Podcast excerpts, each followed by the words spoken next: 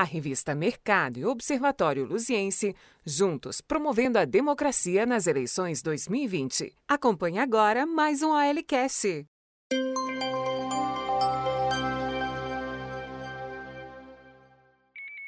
Olá, estamos aqui em mais uma das entrevistas do Observatório Luziense com os candidatos a prefeito nas eleições de 2020 aqui na nossa Santa Luzia.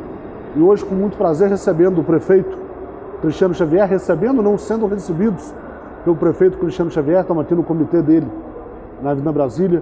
É, Cristiano que ganhou a eleição suplementar em 2018, tomou posse no dia 13 de julho de 2018 e agora tenta um segundo mandato. Cristiano, obrigado por receber o Observatório Luzense, por mais essa conversa. Gente que agradece, um prazer estar com você aqui, Dani, levando né, para os seus informados aí, o que, que tem do governo, nossas novas propostas. É uma satisfação enorme poder né, informar através do seu canal. Tá certo. É... Apesar de estar falando com o prefeito, para poder ter um equilíbrio com todos os candidatos, e tenho certeza que o Cristiano não vai se opor a isso, vou tratá-lo como você, é, para poder não ter muita diferença com os demais com quem nós estamos conversando. É, gente, como vocês já estão sabendo, as entrevistas nessa série especial aqui do Observatório Luziense é, serão com 15 perguntas para cada candidato. O candidato tem dois minutos para poder responder cada pergunta, ele usa esses dois minutos como bem entender. É, e no final, as considerações finais de cada candidato. Cristiano, você tomou posse em julho de 2018 e várias vezes ao longo desse, desse mandato, você falou, inclusive para mim, que estava doido para poder acabar o mandato e voltar para sua delegacia. Você estava morrendo de saudade das suas, das suas incursões de prender bandido. No começo desse ano, começou-se um, um, um falatório na cidade. Você chegou até a conversar com alguns dos seus apoiadores mais próximos que é, não iria ser candidato. E depois você voltou atrás, resolveu ser candidato. Por que essa decisão como é que foi esse processo de pensar em não sei e decidir novamente apresentar seu nome para o eleitorado de Santa é, Na verdade, a gente tem sonhos e nós temos missões de vida, né? Eu sempre tive um sonho ser delegado, cumprir com todo rigor, adoro minha profissão de delegado. Mas ao longo do meu trabalho como delegado na área de segurança, eu comecei a atuar muito na área social e também tive o sonho. E esse sonho veio até porque eu sou um viajante de natureza. Eu conheço mais de 20 países e a gente anda por aí, eu fico vendo muita coisa boa. País igual o Brasil, a nona economia mundial, tinha tudo para ser um dos melhores lugares do mundo. Então a gente eu criei também esse desejo, esse sonho de poder ser o timoneiro de uma administração, principalmente Santa Luzia, onde eu desenvolvi o trabalho na área de segurança né, e que eu tive vontade de atuar em diversas áreas que eu achava que eram administradas de forma insuficiente. Então eu tive esse sonho, corri atrás, fui eleito, né, mas cheguei e vi que a coisa era muito mais complexa, né, que é um, um jogo muito difícil. Né, esse jogo da democracia, e principalmente eu que entrei numa eleição extemporânea, que o meu primeiro adversário era o presidente da Câmara, que eu não tinha quase aliado nenhum na Câmara, e sofrendo pressão o tempo todo de, de, de vereadores eleitos naquela velha política do toma lá da cá, eu cheguei ao desatino de receber vereadores para falar que só ia votar os projetos de interesse da cidade se eu desse cargos para eles e ainda falava. Eu quero tantos de vere... eu quero tantos cargos de gerência de posto, tantas direção de escola, senão eu vou votar contra a cidade de Santa Luzia. Eu quero máquina dentro da prefeitura, eu tinha máquina, eu não quero que você tire minhas máquinas. Então isso a gente vai ficando desgastado, vai ficando desanimado. E aí eu pensei em cumprir meu, meus dois anos e voltar para minha carreira de delegado. Mas eu vi que não podia fazer isso, porque eu tinha uma missão a cumprir nessa cidade. A sair daqui, primeiramente, depois que eu fazer todas as ações que essa cidade merece, e depois que quando eu sair eu deixar uma pessoa do bem, que pensa na mesma linha que eu. Você falou muito bem dessa questão de ter um mandato atípico, um mandato muito curto, dois anos e meio, e que normalmente não tem aquele período de transição entre um mandato e outro, que quando um candidato vence, é, normalmente quem está na prefeitura convida para poder conhecer, saber, tomar conhecimento dos números, etc. Foi uma coisa muito abrupta. E sem esse grupo, sem ter um grupo por trás é, tão consolidado como você tem hoje. Num segundo mandato, isso vai mudar alguma coisa por ser um mandato completo de quatro anos? A sua forma de gerenciar, de gerir a cidade, vai mudar alguma coisa por essa diferença de mandato? Eu acho que o que, que vai mudar é porque hoje a casa está arrumada. Nós chegamos aqui há pouco mais de dois anos com 95% dos contratos emergenciais irregulares, muito superfaturados, todo tipo de problema. A cidade apagada, era quase 6 mil pontos de iluminação pública apagada. Os sinais da Avenida Brasília todos piscando, uma confusão danada, uma corrida de ganso. Eu, era, sou o sétimo prefeito em exercício e aí tive muita dificuldade nesse início, até arrumar a casa, pôr as coisas para funcionar, mas hoje eu tenho a grata satisfação de ter mais de 200 obras e ações concluídas, dentre elas grandes obras que foram realizadas. E agora com a casa arrumada, com dinheiro em caixa, com contratos e expectativas boas, antigamente nem classificação no site do Tesouro Nacional a gente tinha. Hoje já temos índice no Capag, dá para a gente fazer investimentos, inclusive obras de grandes infraestruturas, inclusive com componente habitacional. Então tenho certeza que vai, nós vamos surpreender Santa Luzia de forma muito positiva, com muitas ações que a gente tem no forno, recursos já carimbados para grandes obras. Eu tenho certeza que Santa Luzia, assim como hoje, nós temos mais de 40 obras em andamento, ano que vem nós vamos disparar com a casa arrumada, dinheiro e caixa e cumprindo com rigor os salários e todos os contratos fornecedores. Você, quando você disputa uma eleição extemporânea, como foi o seu caso, você não tem a eleição para vereadores ao mesmo tempo. Então era você ali com o pastor Sérgio, seu vice, e os apoiadores, mas não tinha ninguém disputando uma eleição junto com você. Hoje você conta, sua coligação conta com vários partidos, é, dois deles que chegaram agora de última hora, mas você tem feito um empenho muito grande, a gente tem acompanhado isso, nessas candidaturas é, dos candidatos a vereador da sua chapa. Não só do seu partido, de toda a coligação. É, você espera ter uma relação mais tranquila com a Câmara no próximo mandato? Ô Dani, é, é tudo que eu espero, pelo menos eu ter paz para trabalhar. Porque trabalhar num cenário onde vereadores que consomem 6% do recurso da cidade, todo mês prefeitura mandando um milhão e meio de reais mais ou menos para a Câmara. Eu tenho bons companheiros lá, da base aliada, mas a maioria da oposição e que ficam fazendo espetacularização, impeachments mentirosos, CPI sem pé nem cabeça, gastando dinheiro público de forma indevida. Então isso atrapalha. A administração pública já é muito complexa e difícil. É uma engenharia muito grande. Então se a gente ainda arruma um monte de vereador para ficar arrumando um monte de dor de cabeça, para tentar ficar puxando, atrapalhando, quando se faz um impeachment, a fuga de capital da cidade é enorme. Ela é enorme. Um monte de gente já fica em dúvida em assinar contratos com a cidade, porque como que se vai assinar um contrato financeiro num local em que se está passando por uma instabilidade política? Se amanhã pode entrar um outro prefeito e cortar o contrato passado? Então é muito difícil. Passamos por muitas dificuldades. Dificuldades não só pelo confisco do recurso do governo do estado de mais de 55 milhões, não só por causa das duas chuvas severas que há mais de 100 anos não tínhamos na cidade, pandemia, pior de tudo foi essa oposição irresponsável de vereadores sem compromisso nenhum com a Santa Luzia. Então, por isso que eu estou fazendo e me dedicando muito a trabalhar pelos vereadores da nossa chapa, da nossa coligação majoritária, que são os oito partidos dela. É, a última pergunta nessa, nessa área. É, da mesma forma como você tem tantos apoiadores, não são todos os candidatos a vereador que vão ganhar a eleição, porque são só 17 na Câmara.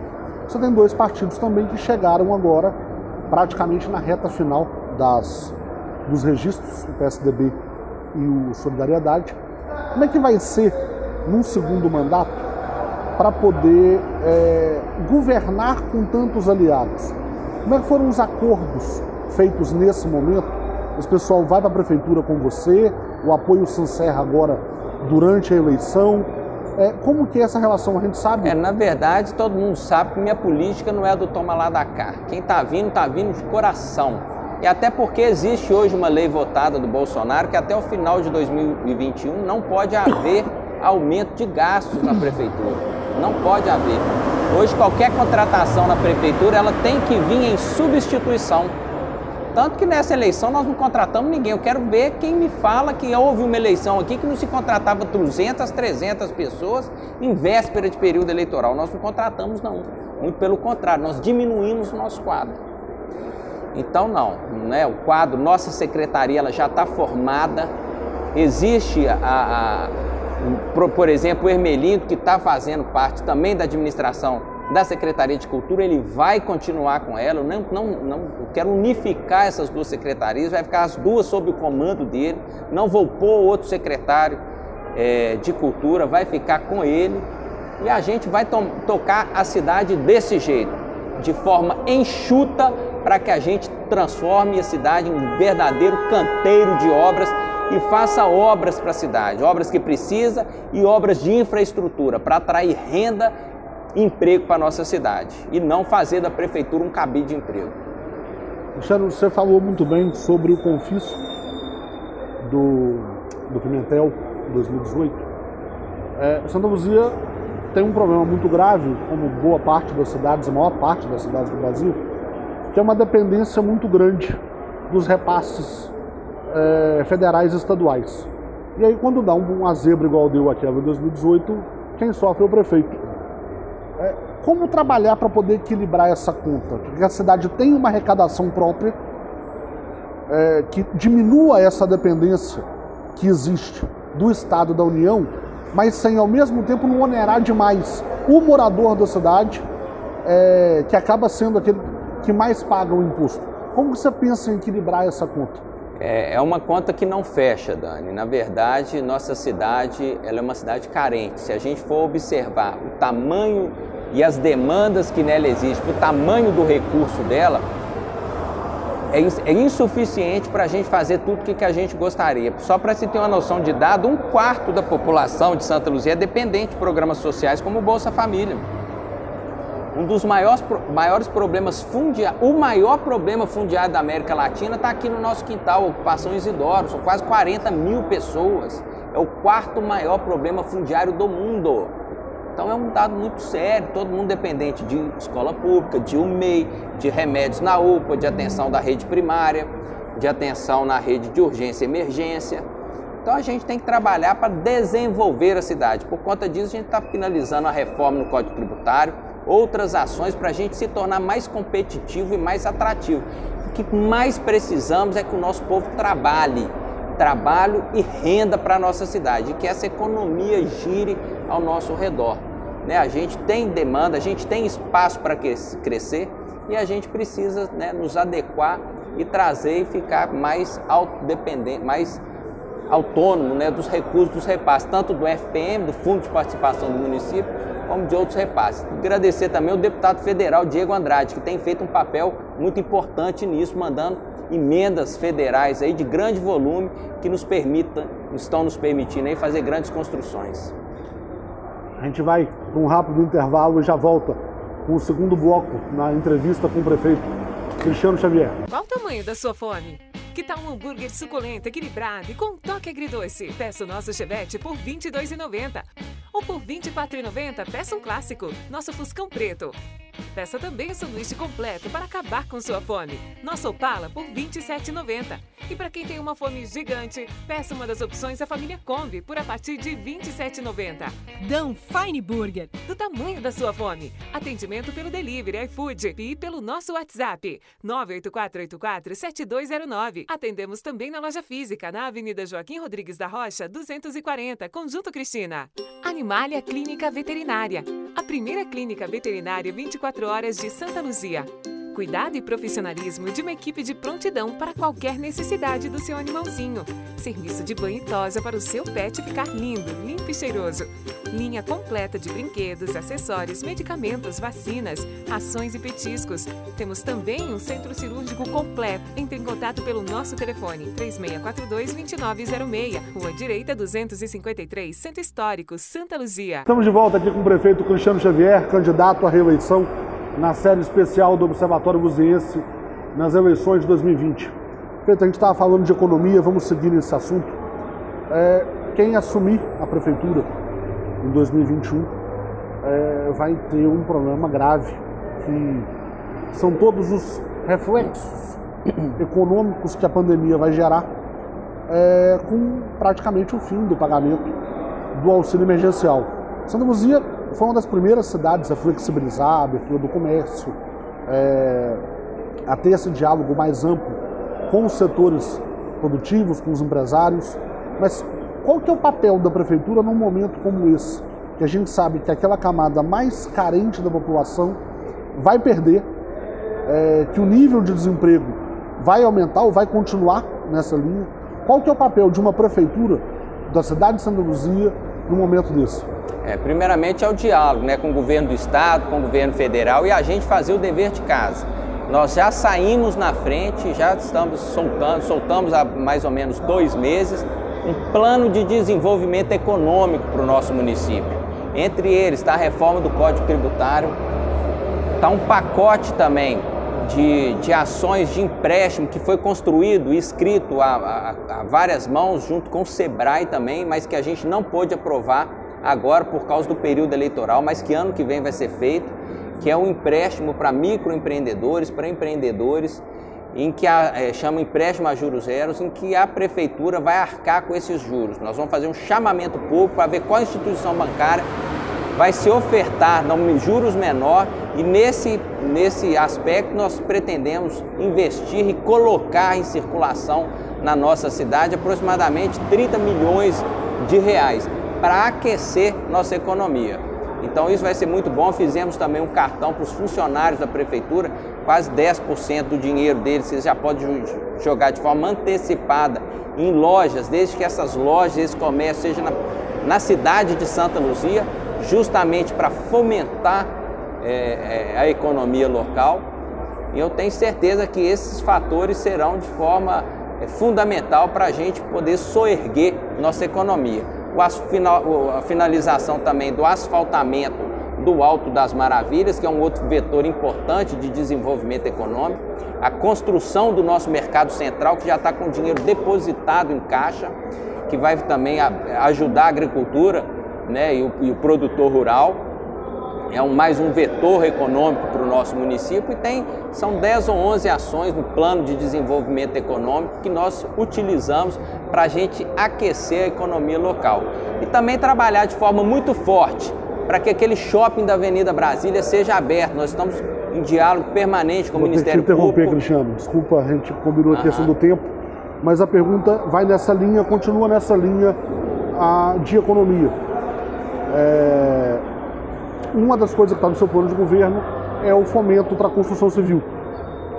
Só que a gente vive um dilema também em Santa Luzia, que é essa expansão imobiliária que ocorreu na cidade no começo dessa década de uma forma desenfreada e que gera um caos é, urbanístico, um impacto social enorme, um impacto ambiental muito grande. Como conciliar essas duas coisas?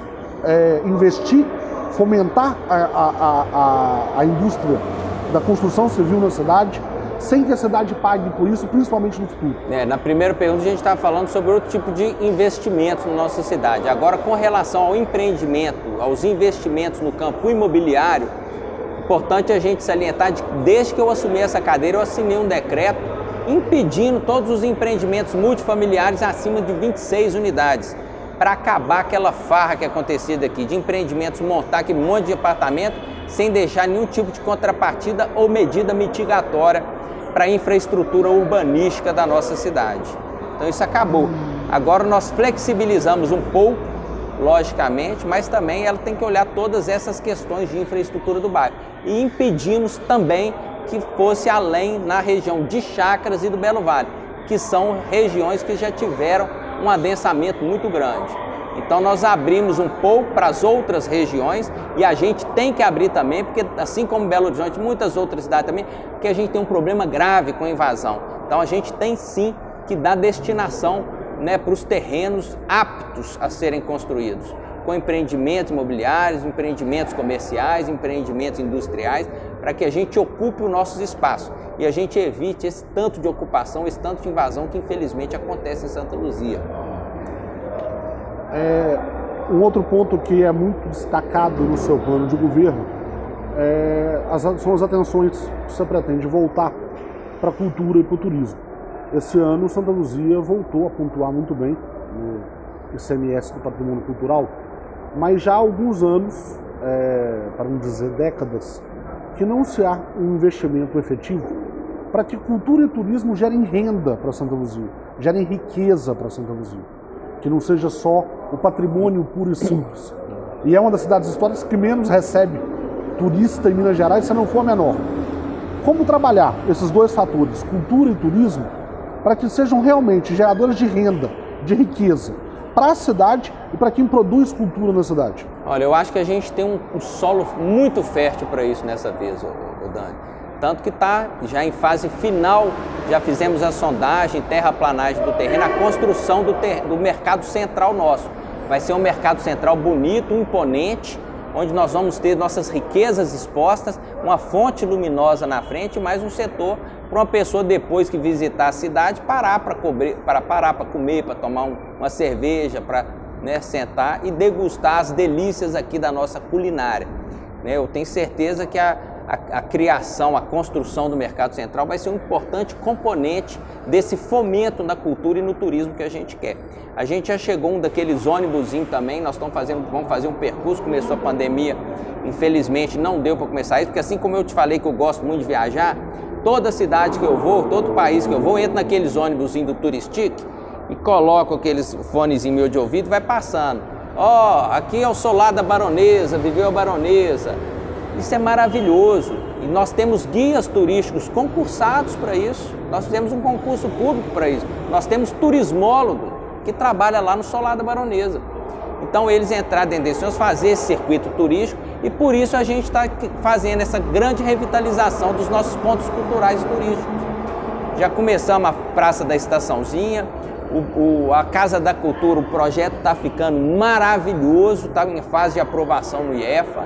Ele vai ter um, um, piso transparente assim, de solo de adobe, é maravilhoso. Nós vamos recuperar, revitalizar esses pontos para que depois esse, esse ônibus em turismo tenha lugar para parar e no final o povo vai se deliciar lá no nosso mercado central. Aí sim vai ficar atrativo visitar Santa Luzia. Você citou dois aspectos sociais muito graves que Santa Luzia enfrenta, que é o fato de que um quarto da população depende dos programas sociais do governo federal, do governo estadual, é a questão das ocupações, e eu cito mais um, o fato que quase 25% da cidade é, vive sem nenhum tipo de coleta de esgoto, um esgoto a céu aberto, sem praticamente nada de saneamento básico. Como lidar com essas questões sociais tão sérias num espectro de uma população de quase 250 mil habitantes para poder levar um pouco de um mínimo de dignidade para essas pessoas? Primeiro que essa cidade era uma bagunça do caramba. Era tudo bagunçado tinha oito anos, sete, oito anos, que não havia plano municipal de saneamento básico, era o mínimo para se fazer o contrato de programa com a Copasa. Tinha sete anos que não tinha contrato com a Copasa nesse município. A Copasa ficava impedida de fazer grandes investimentos. E aí nós fizemos o nosso plano municipal de saneamento básico, fizemos o contrato de programa, recebemos uma outorga de quase 15 milhões, que vai ser importante para a gente fazer diversas obras. Dentre elas, já está licitado e já está paga a garantia da duplicação da Lucas Machado no bairro Azteca Londrina. E já está também liberado pelo Consab a drenagem de, de 14 ou 13 ou 14 ruas lá do Bonanza e diversas outras ruas pela cidade. E nesse contrato de programa da concessão, eles têm um cronograma. E a gente tem uma central dentro da prefeitura que acompanha, que é fazer a rede de esgotamento em todo, toda a cidade. E nisso também contar com a consciência, que o pessoal depois também tem que fazer a caixa e fazer a ligação também. Assim como nós estamos lá na Lucas Machado, batendo de porta em porta, conscientizando as pessoas para fazer a ligação na rede de esgoto que passa na frente, para que seja iniciada a obra. Então, parte, uma grande parte desse saneamento passa sim pela prefeitura, mas passa muito mais também pelo governo do estado, que é a Copasa, né, e cabe a nós cobrarmos, e também da própria população também de fazer a ligação na rede. No seu plano de governo consta a construção de uma maternidade regional e de um centro de hemodiálise. É, o que a gente quer saber é, serão obras novas que você pretende construir nesse próximo mandato ou isso já entra é, naquelas etapas de reforma do Hospital São de Deus que tinha a maternidade, como que isso vai ser trabalhado na área da é, saúde? Na verdade, quando a gente constrói, quando a gente faz uma obra, a gente tem que pensar não só na construção dela, mas da forma de financiamento para ela. O problema não é se construir hospital, o problema é você conseguir a autossuficiência dele se manter. Esse é o grande desafio. Então, por exemplo, lá a gente queria fazer uma, uma a gente pensou em fazer uma casa de parto natural, que é muito mais simples, custa muito menos do ponto de vista do Ministério da Saúde. Mas nós estamos querendo ir além, nós estamos querendo ser referência na macrocentro e para isso, e para que haja essa, essa suficiência financeira, a gente precisa de uma maternidade que faça pelo menos 300 partos mês. Aqui em Santa Luzia, hoje a gente consegue contabilizar isso, que nós somos referenciados no Sofia Feldman, a gente faz em média 220, 250 partos. Então, para a gente abrir essa grande maternidade, a gente tem que fazer o, a, o, a PPI, que é a pactuação, com as cidades da região metropolitana. Aí a gente pode pactuar com Taquaraçu, pode pactuar com Jaboticatubas, pode pactuar com Pedro Leopoldo Neves, enfim, mas que dê um suporte, um aporte para que a gente faça 300 partos mês. E nos nossos estudos, junto com a Secretaria Municipal de Saúde, a gente identificou que nós temos condições viáveis condições totalmente boas para que a gente faça isso. Uma grande maternidade, a gente pensa em instalá-la no, no bairro São Benedito, na região aqui de baixo, para ficar mais próximo, inclusive, desse vetor norte e para que a gente faça aí 300 partos mês com toda a linha de cuidado da mulher e linha de cuidados pediátricos. É uma grande obra ousada e que vamos trabalhar fortemente nisso, assim como o centro de hemodiálise. A gente vai para mais um intervalo comercial e já voltamos com a entrevista com o prefeito Cristiano Xavier, candidato à reeleição nas eleições de 2020. Só um instante.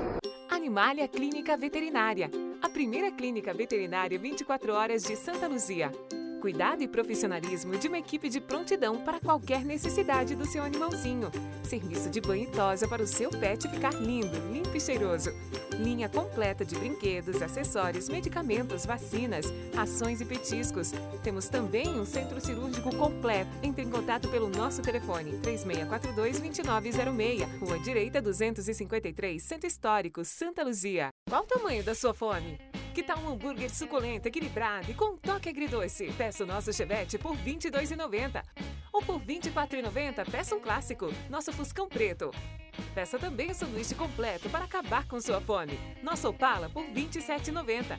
E para quem tem uma fome gigante, peça uma das opções da família Kombi por a partir de R$ 27,90. Dan Fine Burger. Do tamanho da sua fome. Atendimento pelo delivery, iFood e pelo nosso WhatsApp 984847209. Atendemos também na loja física, na Avenida Joaquim Rodrigues da Rocha, 240, Conjunto Cristina.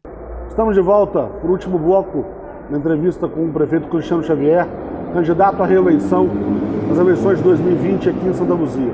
Cristiano, vamos falar, continuar falando de saúde. A sua gestão é, acabou com as malfadadas OSS, Ó, que todas elas respondem hoje de alguma forma na justiça, que mais tem é processo contra OSS tramitando, é, com a promessa de municipalizar a saúde.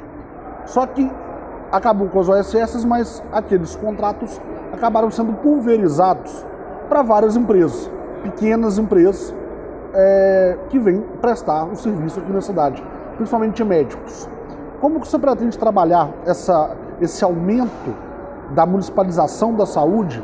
Vai ter algum outro concurso, é, principalmente para médicos? Como que vai ser esse trabalho para poder gerenciar essa área? Que a gente sabe que é uma área que demanda uma mão de obra muito específica. É, na verdade, a gente municipalizou sim a saúde. O que, que a gente faz é contratos né, de, não tem como, a medicina tem que ser prestada, a gente licitou um RH, esse foi o nosso maior pulo do gato, sempre foi maravilhoso, nunca mais na história dessa cidade faltou um médico num posto de saúde nessa cidade. Porque hoje se falta um médico e chega atrasado, a empresa é obrigada a colocar outro lá no lugar dele. Então se o posto de saúde é porte para três médicos, todo dia tem três médicos lá. Se é porte para dois, tem dois médicos lá. Nunca mais faltou um médico aqui. E, ao, e a contrapartida disso para a prefeitura, só essa terceirização economizou para a gente quase 200 mil reais. Então foi uma economia muito grande. E a OS nem se fala, né? A OS com, a, com corte, a municipalização da, da OS, nós economizamos já ao longo desse ano, desses dois anos, 35 milhões de reais. É o que, que nos permitiu a gente fazer esse grande investimento na saúde jamais visto na história. Hoje, dos, dos, dos, quase 30 postos de saúde, 18 deles trabalham, estão de portas abertas, de 7 da manhã às 19 horas. Isso nunca aconteceu. É atenção primária. Levamos quatro especialidades médicas para todos os postos de saúde, eles se revezam entre eles. Chega a atenção médica especializada para todo mundo. E várias outras coisas, farmácia 60 horas na UPA, ampliação do Madalena, mamografia, abertura do Hospital São João de Deus, construção de quatro novos postos de saúde, dois já entregues, dois para chegarem ainda até o final do ano. E isso com essa economia que deu para a gente fazer é, esse, esse avanço no atendimento nosso, com o, o, a economia desse recurso público aí que era utilizado nessas OS, que na verdade não era terceirizado, não era quarteirizado. Então, esse foi a grande ação que deu a melhora aí na nossa saúde pública e tende a melhorar cada vez mais.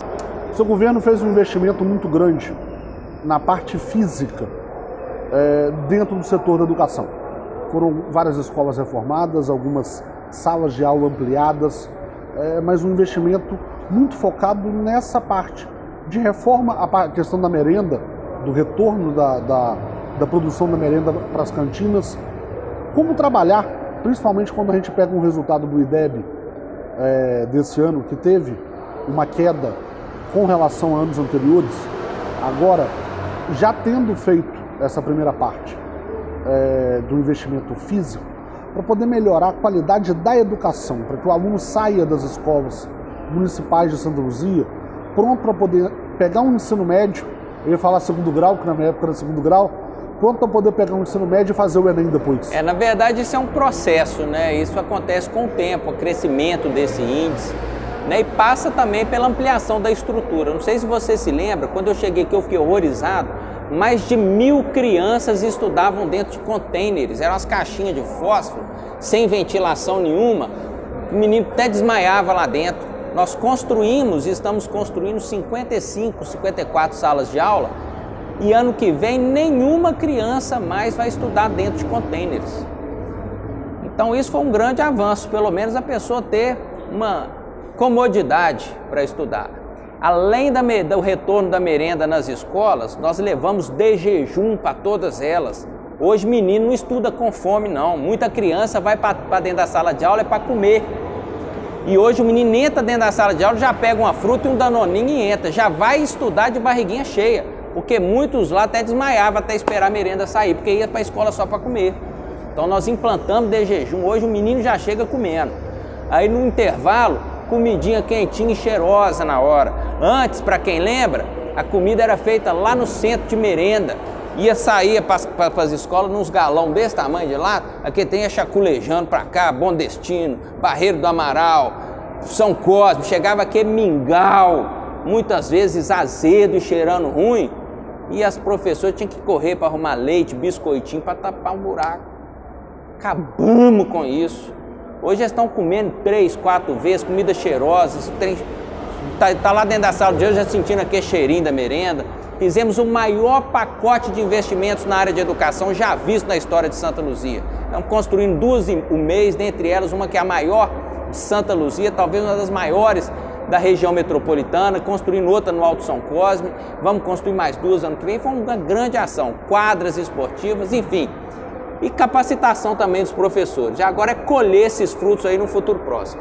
É, outra coisa que os luzienses sempre apontam como um dos problemas que eles encaram no dia a dia Você sabe muito bem a questão do transporte público. Você chegou a falar, depois que você assumiu a prefeitura, que faria uma nova licitação do transporte intramunicipal, os verdinhos, acabou não fazendo, a prefeitura inclusive hoje responde a uma ação por isso, por essa, por não ter seguido com isso. É, e o transporte intermunicipal, o, o, do MOVE, que é aquele que mais causa problema. Como resolver esse problema? Como que, que estão as suas ideias para um segundo mandato? É, na verdade, a gente, pensar. dentro da legalidade, a gente não pode fazer tudo o que, que a gente gostaria. O processo ele é licitado. A gente aponta as faltas. Hoje, essa questão de se vai ter licitação ou não, ela está na justiça. É a justiça que vai definir. A justiça que vai definir isso. O Tribunal de Contas já olhou, não cassou o programa. Nós temos um processo administrativo. A licitação se comprovou -se regular até então. E quem que vai dar o martelo final é a justiça.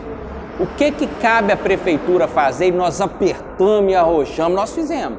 Exigimos e foi cumprido. Internet em todos os ônibus municipais, tem internet hoje. O aplicativo, que hoje o cara da casa dele baixa o aplicativo e vê que hora que vai passar no ponto dele o ônibus. Renovamos a maioria da pá da frota. Eu mesmo já recebi pessoalmente lá na, com a equipe do Trans mais de 80 novos ônibus, inclusive alguns com ar-condicionado e a gente sempre com o contrato de trabalho que foi assinado e licitado lá atrás, esse ele tem que ser seguido, ele faz o contrato, ele faz lei entre as partes. Agora, infelizmente, tem muito problema, é deficitário, é insuficiente e a gente torce para que a justiça aí bate o martelo e resolva essa questão. Está na mão da justiça e a gente torce para que seja feito melhor, né?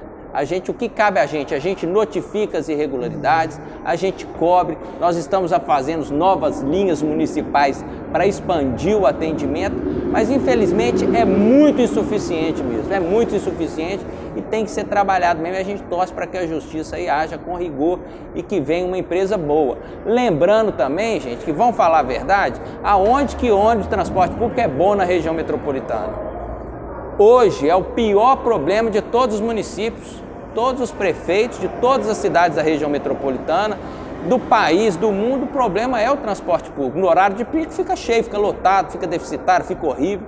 Então temos que criar rotas alternativas e a nossa proposta é fazer um terminal na parte alta para pegar essas linhas coletoras e melhorar isso. Vou ter que te interromper de novo porque o tempo esgotou. É, eu acredito que uma das maiores frustrações que você tenha tido nesses dois anos e meio foi quando a prefeitura mandou um ofício para a Câmara desistindo da PPP. Nossa, foi. Da iluminação pública. Foi. Isso foi em fevereiro desse ano. É, mas de lá para cá não se falou mais, não se tocou mais nesse assunto, nem de uma outra solução para o problema e principalmente para poder diminuir a contribuição e a conta da iluminação está lá hoje com quase 30 milhões de reais. Verdade. Num segundo mandato, volta a PPP, qual que é o plano? Volta, esse é o nosso grande sonho aqui, é elevar Santa Luzia a um outro patamar jamais visto. Essa PPP é uma coisa maravilhosa, que foi desenhada com muito carinho, que foi trabalhada de perto, e eu tenho certeza que vai elevar Santa Luzia a uma questão de iluminação pública das melhores do Brasil. Foi muito bem modelada. Falar em taxa de iluminação pública, não foi eu que inventei isso, não foi eu que criei isso, ninguém nunca quis abaixar isso. E eu fui o primeiro a baixar isso. Não sei se você se lembra, salvo engano, foi dezembro do ano passado, retrasado. Nós abaixamos 8% a taxa da iluminação pública. É pouco? É muito pouco ainda. E a gente espera que fazendo a PPP, com o deságio, que vai ser um leilão na B3, na Bolsa de Valores de São Paulo, o deságio que for feito lá vai ser repassado para aqui, para a população. Lógico, deixando de uma forma equilibrada para o custeio. Mas essa é a intenção nossa. Depois que tiver tudo moderno, a PPP ela vai elevar Santa Luzia, vai aterrar toda a fiação da Avenida Brasília, do centro histórico, se for feita do jeito que está lá, né? E não quiserem cortar lá na Câmara é expansão de rede mais de, mil, de, do, de 2 mil postes no primeiro ano, depois de 300 a todo ano. Iluminação de destaque em vários pontos. Outubro rosa, estádio firmismo, vlup, cor de rosa. Igreja matriz, tá, tá acendendo de cor de rosa. Solar da Baronesa, plup, acendendo todo É maravilhoso, igual o Cristo Redentor no Rio de Janeiro, acendendo de Tudo isso financiado pelo recurso e com a redução ainda da taxa de iluminação pública e trocando todo o nosso parque luminotécnico por LED de última geração. Tirar essas lâmpadas lero-lero de vapor de mercúrio, vapor de sódio, que ilumina muito pouco, levar LED de última geração para todo mundo. Nós temos dinheiro para isso. E hoje nós temos 30 milhões em caixa para fazer isso. E o dinheiro carimbado, que eu não posso comprar remédio, que eu não posso comprar merenda, que eu só posso trocar lâmpada. E dinheiro esse que tem agora, que antes não tinha não. Antes eles, eles pegavam tudo, não sei para onde que levavam. Hoje tem dinheiro em caixa porque ninguém mete a mão. No final ele ele está esgotando meu tempo. Já é a segunda que eu tenho que cortar. É, a gente está chegando ao fim. Essa é a última pergunta.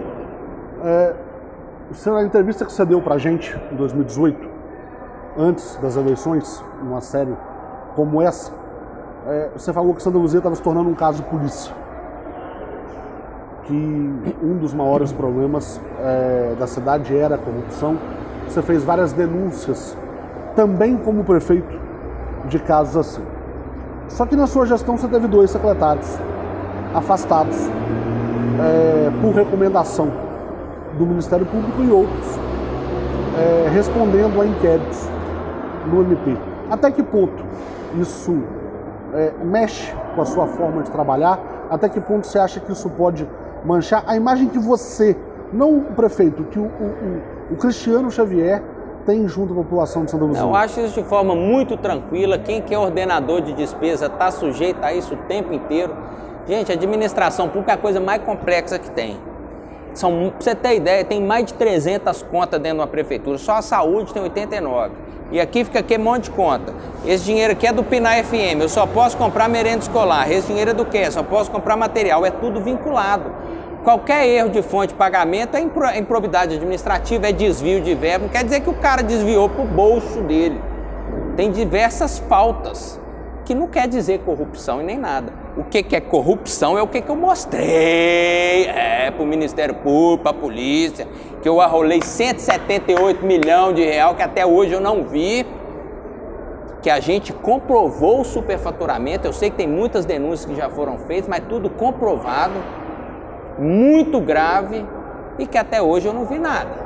Até hoje eu não vi nada. Agora, graças a Deus, quem pisou na bola, por mim pode tirar. Eu acho que aqui a gente tem que trabalhar é sério, o dinheiro é muito pouco perto das demandas que são infinitas, tem que trabalhar com técnica. Por isso tem que trabalhar com gente técnica, com gente organizada, porque no meio disso tudo, né, daquele que quer roubar e daquele que faz, tem também o, o, o lambão. O lambão é aquele que faz tudo certo não está roubando, mas que fez um negócio errado, assinou um negócio que não devia. E não roubou, não fez nada errado, mas que não guardou a coisa do jeito certo. Você está entendendo? Aquele cara, o prático, né? Que não sabe fazer as coisas do jeito, faz direito, mas que não guarda os papel. Então a gente tem que saber, né? E pau que dá em Chico, dá em Francisco. Eu quero ver também o dia que essas ocorrências que nós colocamos lá sejam responsabilizadas. Bom, a gente chega ao fim das perguntas é, formuladas para o prefeito Cristiano Xavier e agora ele tem um espaço para as considerações finais dele, é, para a mensagem dele para o eleitorado, para o público do Observatório Luziense, para a cidade de Santa Luzia. Cristiano. Eu quero que vocês resgatem a memória de quando que eu cheguei aqui, né, num cenário de uma cidade toda arrebentada, parecia que passou uma nuvem de gafanhoto aqui. Eu sou o sétimo prefeito em exercício nessa cidade. Chegamos aqui com mais de 6 mil lâmpadas queimadas, o sinal da Avenida Brasília tudo piscando, uma série de contratos emergenciais desvantajosos para o nosso município, muitos deles, incluindo contratos emergenciais, de contratos emergenciais caros, injustos, caríssimos, enfim, nós regularizamos tudo, instituímos pregão eletrônico nessa cidade, portal da transparência, controladoria interna, enxugamos o desperdício, o que nos permitiu a gente ter hoje concluído mais de 200 obras e ações nessa cidade. A cidade já é outra, com toda a humildade. Fora as que temos em andamento e o que vamos fazer pela frente. Vamos sair daqui com outra cidade, eu tenho certeza, surpreendendo de forma muito positiva todo mundo, que aqui é trabalho, honestidade e respeito. E por isso vamos juntos, todos vocês, com Santa Luzia seguindo em frente, como eu termino meu programa. Luciano, obrigado mais uma vez por receber o Observatório Luziense. Boa sorte. nas eleições. E fiquem conosco nessa série especial do Observatório nas eleições 2020. Sigam a gente nas nossas redes sociais, mandem perguntas, mandem sugestões e valorize o seu voto. Respeite Santa Luzia. Um abraço e até a próxima.